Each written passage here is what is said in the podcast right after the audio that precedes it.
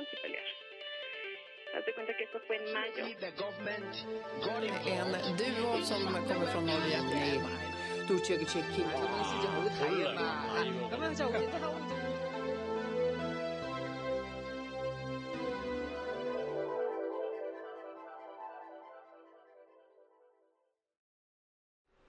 10 июня 2021 года.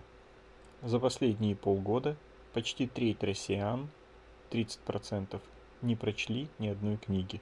Но это значит, что 70% россиян прочли хотя бы одну книгу за полгода. Меня бы это вызвало вау-эффект. Но читаем статью. От одной до пяти книг за полгода прочли 44% респондентов, так это почти половина прочли от одной до пяти книг за полгода. Еще 25%, четверть россиян прочли более 10 книг за полгода. То есть это почти революция, на мой взгляд. Но читаем дальше. Самыми популярными писателями россияне назвали Дарью Донцову, Бориса Акунина, Захара Прилепина и Виктора Пелевина. Все. После того, как фашик коммунации, убийца-террорист Захар Прилепин вошел в четверку самых популярных писателей, теперь я торжественно обещаю, я никогда не буду говорить типа, а хоть кто-нибудь согласился, а хоть кто-нибудь сказал против, а найдется ли в институте из нескольких сот человек, который расскажет правду о вакцине, которая была сделана по приказу Путина в срок, а найдется ли кто-нибудь, кто откажется поехать на оккупированную территорию, когда президент скажет, а найдется ли кто-нибудь еще, который не захочет что-то сделать, это настолько на несколько порядков не соприкасается, как я вижу, с реальностью ни в каком пункте, который я вижу вообще. Так что эти вопросы абсолютно смешные, нелепо. До этого бесконечно далеко. Если современные фашисты, как коммунации в 20 веке, будут устраивать массовый геноцид русского или какого-нибудь другого народа. Ваши знакомые, друзья, коллеги будут выстраиваться в очередь с доносами, в очередь сами приходить, спрашивать, где там расписаться, даже если их не будут приглашать. Скорее всего, до всех даже руки не дойдут в этой очереди. Будет конкурс, будет столпотворение.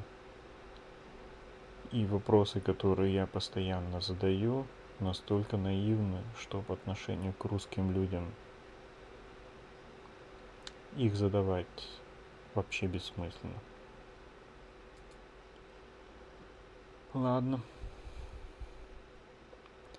Синод Русской Православной Церкви освободил архиепископа Гродненского и Волковысского Артемия в миру Александр Анатольевич Тищенко от занимаемой им должности. Об этом сообщается на официальном сайте Московского Патриархата. Священный Синод постановил почислить архиепископа Гродненского и Волковысского Артемия на покой по состоянию здоровья, согласно ходатайству Синода Белорусского экзархата, определив местом пребывания Преосвященному архиепископу Артемию город Минск, говорится в сообщении пресс-службы Московского Патриархата.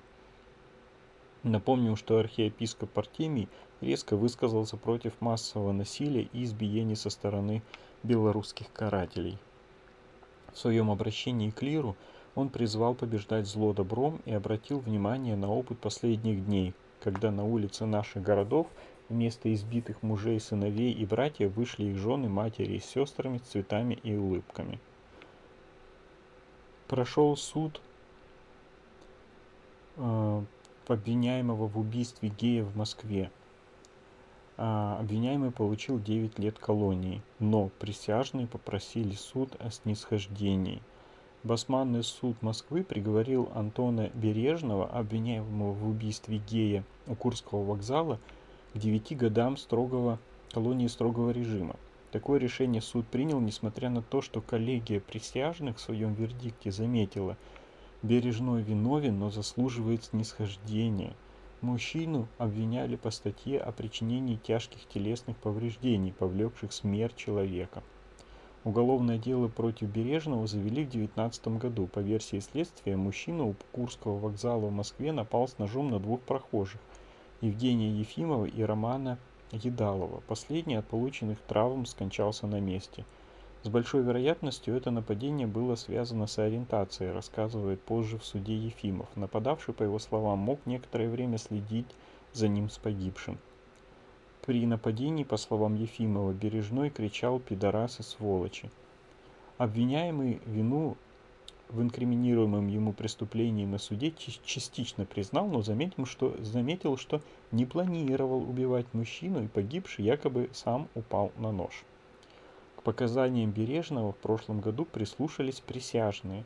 В феврале прошлого года они полностью, полностью оправдали Бережного.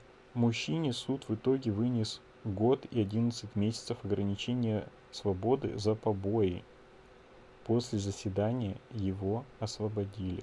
Однако в сентябре 2020 года с таким решением не согласился Мосгорсуд – Дело об убийстве гея он отправил на новое рассмотрение.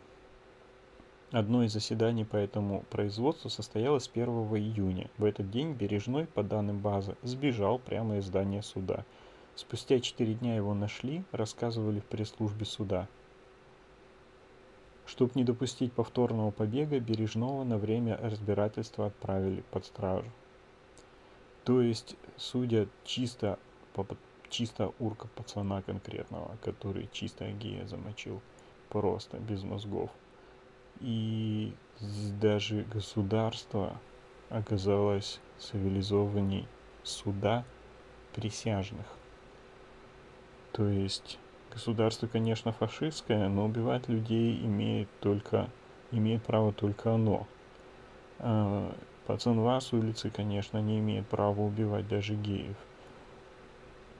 Но суду присяжных Урка был настолько близок, который убил какого-то там гея, что суд присяжных его оправдал.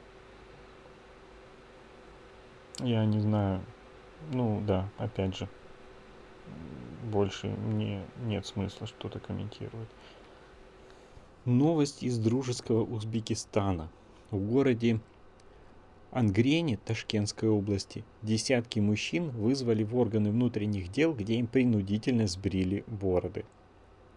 Один из ангренских верующих сообщил Озудлику, что его вызвали в отделение милиции 7 июня. Мне позвонили из ОВД и сказали, что к ним приехали из Ташкента, из Министерства внутренних дел. Они попросили меня явиться в милицию. Когда верующие мужчины пришли в отделение, им начали принудительно сбривать бороды. Милиционеры говорили нам, либо вы сами сбреете себе бороды, либо мы сделаем это за вас. Вначале милиционеры фотографировали верующих с бородой, после того, как верующие сбривали себе бороды, они снова фотографировали их и отпускали домой. За неделю они сбрили бороды около 20 моим знакомым, говорит собеседник из Ангрена. Редакция Озадлика редакция Задлика не удалось связаться с органами внутренних дел, дел города Ангрена, чтобы получить комментарий на вопрос о том, сбривают ли сотрудники правоохранительных органов бороды всем мужчинам или только тем, которые отращивают бороду по религиозным соображениям. А теперь, казалось бы, практически уникальная для России новость. Ленинский районный суд Самары вынес решение о возмещении морального вреда э, трем гражданинам, которым в 2019 году отказали в проведении митинга. Они говорят, мы решили создать такую юридическую практику. Незаконные отказы в проведении публичных мероприятий причиняют моральный вред заявителям и гражданам. И чиновники – не должны оставаться безнаказанными. Но кто эти граждане? Оказалось, что эти граждане члены некого коммунистического фронта большевиков. Возмещение получили коммунации, которые вообще не должны существовать в гражданском обществе, кроме как в тюрьме. Ну и очень символично, что вынес решение суд района Самары, который называется именем Вовки Ульянова террориста, самого главного коммунаца. В апреле 2019 года сотрудники ФСБ и НИИ-2 и, а, сотрудники ФСБ из НИИ-2 и службы по защите конституционного строя второй службы ведомства совершили покушение на убийство писателя Дмитрия Быкова в Новосибирске, говорится в расследовании The Insider и Беликэт. Э, Авторы материала называют этих же людей причастными к отравлениям политиков Алексея Навального и Владимира Карамурзы. По данным расследователей, сотрудники ФСБ начали следить за Быковым как минимум за год до отравления. 20 мая 18 писатель летал с лекцией из Москвы в Уфу, а вместе с ним туда отправились офицеры Владимир Паняев и Валерий Сухарев. Примерно в то же время жена Быкова Екатерина э, Кевхишвили впервые заметила в доме напротив человека с биноклем, который следил за ней писателем и летом 18 года. Другой слежки супруги не замечали. Панаев и Сухарев также летали за Быковым в Ростов в ноябре 18 и начале апреля 19 года, пишут Инсайдер и Беликет. В середине апреля 19 когда Быков прилетел в Новосибирск, чтобы прочесть текст тотального диктанта, в городе находился Паняев и еще один сотрудник ФСБ Иван Осипов. В 9 утра 13 апреля Быков и Кевхишвили приземлились в Новосибирске, после чего заселились в отель Домина, Домина на улице Ленина. По словам жены писателя, Быкову было не очень удобно прилетать в город именно в этот день, но организаторы тотального диктанта Центр культуры и отдыха Победа настаивали на дате и даже предложили оплатить билеты в бизнес-класс самолета. Они же выбрали гостиницу для писателя.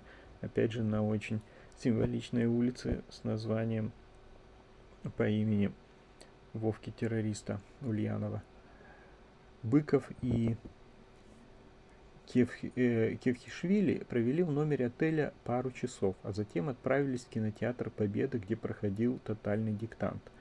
The Insider и Billy Cat предполагают, что сотрудники ФСБ в это время попали в номер писателя и нанесли яд на его одежду. Отравители не могли сделать это незаметно без помощи персонала гостиницы, утверждают авторы расследования. На всех этажах домина есть камеры слежения, а за гостями внимательно присматривает охрана. Руководство гостиницы отказалось от комментариев. Крымско-татарского активиста приговорили к семи, города, к семи годам колонии. Центральный районный суд Симферополя приговорил к семи годам колонии общего режима и штрафу в 150 тысяч рублей – крымско-татарского активиста Эдема Бекирова. Об этом сообщает Крымская солидарность со ссылкой на адвоката Алексея Ладина.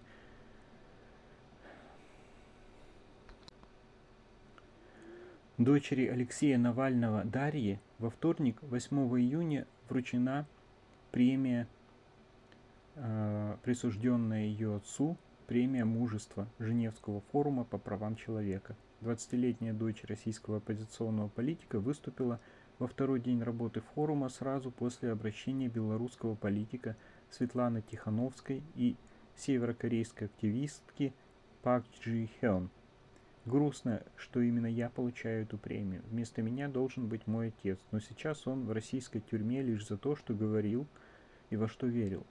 И потому что он не умер, как того хотели российские власти, сказала Навальная. Она подчеркнула, что премия – большая честь для ее отца и всех кто его поддерживает. Это важный знак признания, который показывает неравнодушие мировой общественности. Я говорю это и как дочка, которая гордится своим отцом, и как гражданка России, которая обеспокоена стремительным падением демократии в моей стране.